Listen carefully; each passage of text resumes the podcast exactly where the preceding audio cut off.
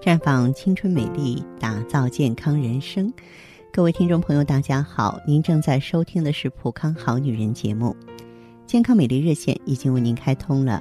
您有任何关于健康养生方面的问题，欢迎拨打全国统一免费电话四零零零六零六五六八四零零零六零六五六八。也可以在微信公众号搜索“普康好女人”，添加关注后，直接在线咨询问题。今天的节目当中呢，我们和大家来聊一聊女人的气质。呃，经常听到有朋友羡慕的说：“哎，你看谁谁，人家气质真好。”但气质究竟是什么呢？在这里，芳华要说，气质不是 LV，不是宝马，更不是说。一气儿能说出多少的红酒知识和天天喝多么高级的咖啡，气质啊是文化，是修养，是我们不断的修炼，是一种自我完美的过程。女人啊，不管到了哪个年纪，一定要保持体型，一是管住自己的嘴巴，二是多运动。对自己外形没有要求的人，生活是不会对你微笑的。瑜伽也好，舞蹈也好，是一定要学的。一是可以保持身材，二是让自己的四肢更灵敏，行为举止会更加协调，所以要经常坚持，坚持到生命的最后啊！你要知道，在国外，贵族学校的女子都是要学芭蕾的。照镜子的时候呢，不仅仅要看服饰的搭配、妆容，还要看看行为举止，训练一下自己语音和说话时的面部表情。有些人一开口就忘形，一开口就露怯，那些电影、电视、画报上的美丽，无一不是私下刻苦训练出来的。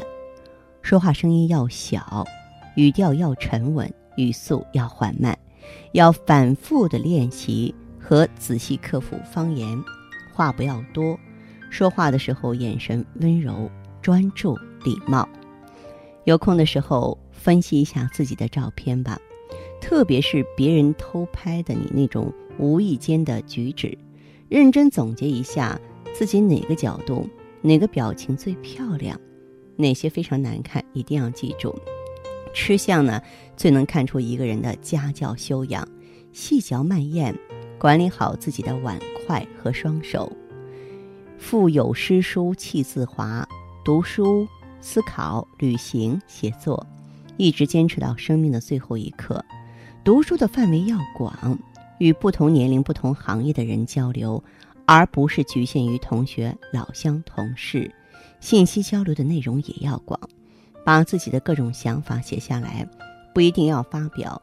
写作可以促进思考和自省。过了四十啊，就别再穿凉鞋了。嗯，我们没有哪次见过伊丽莎白女王穿着露脚趾的凉鞋吧？白色、黑色、灰色的。浅口半高跟皮鞋足以优雅度夏。过了四十岁呢，就不能再穿无袖上衣了。无论胳膊粗细、形状是否好看，上了这个年纪，无袖上衣会让你在公众场合显得非常尴尬。发型不要弄出奇怪的样子，干净整齐就好。妆容呢，别弄得太浓。最高级的化妆是看不出你化妆来，像现在说的裸妆。而且呢，呃，我们在逛街的时候呢，也不要看到什么就买什么。我觉得智慧理智的女人要仔细分析一下，是我想要的还是我需要的。认真学习服装搭配，让每一件衣服有各种不同的搭配。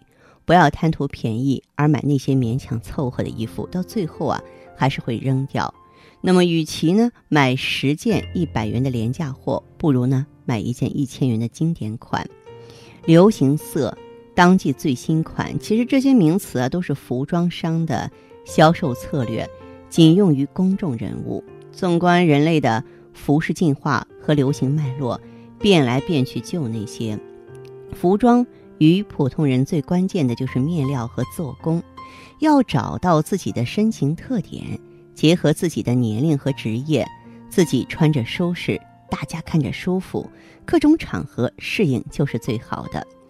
走路的时候啊，挺胸抬头收腹，刚开始做是非常困难的，坚持一个月以后也就成习惯了。哪怕是下楼倒垃圾、上街买菜，都要把自己收拾得漂漂亮亮，因为一出门就会有人看到。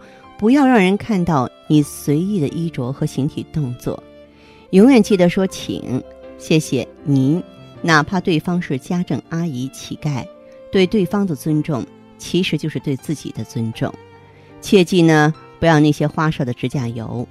从古至今，没见哪个第一夫人弄成那样吧？在洗手池冲洗完双手之后，轻轻地在池中抖掉多余的水珠，不要四处乱溅，水花四溅，这可不好。那我也希望咱们追求美丽、追求优雅的女性呢，您可以呢在机会允许的情况下走进普康好女人，所有芳华聊到的这些，我们的健康美丽顾问都会为您一一的整理和打点。让您呢能够优雅如兰啊！我希望呢各位好朋友在遭遇一些问题的时候啊，也记得和我沟通交流。那么正在为您开通的健康美丽专线是四零零零六零六五六八四零零零六零六五六八。